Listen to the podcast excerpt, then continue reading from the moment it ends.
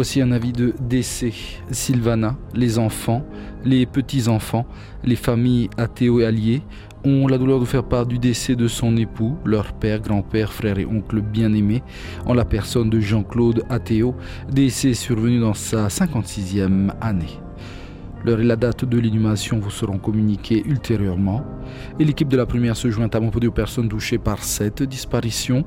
Nos sincères condoléances et que l'Éternel garde dans sa grande miséricorde.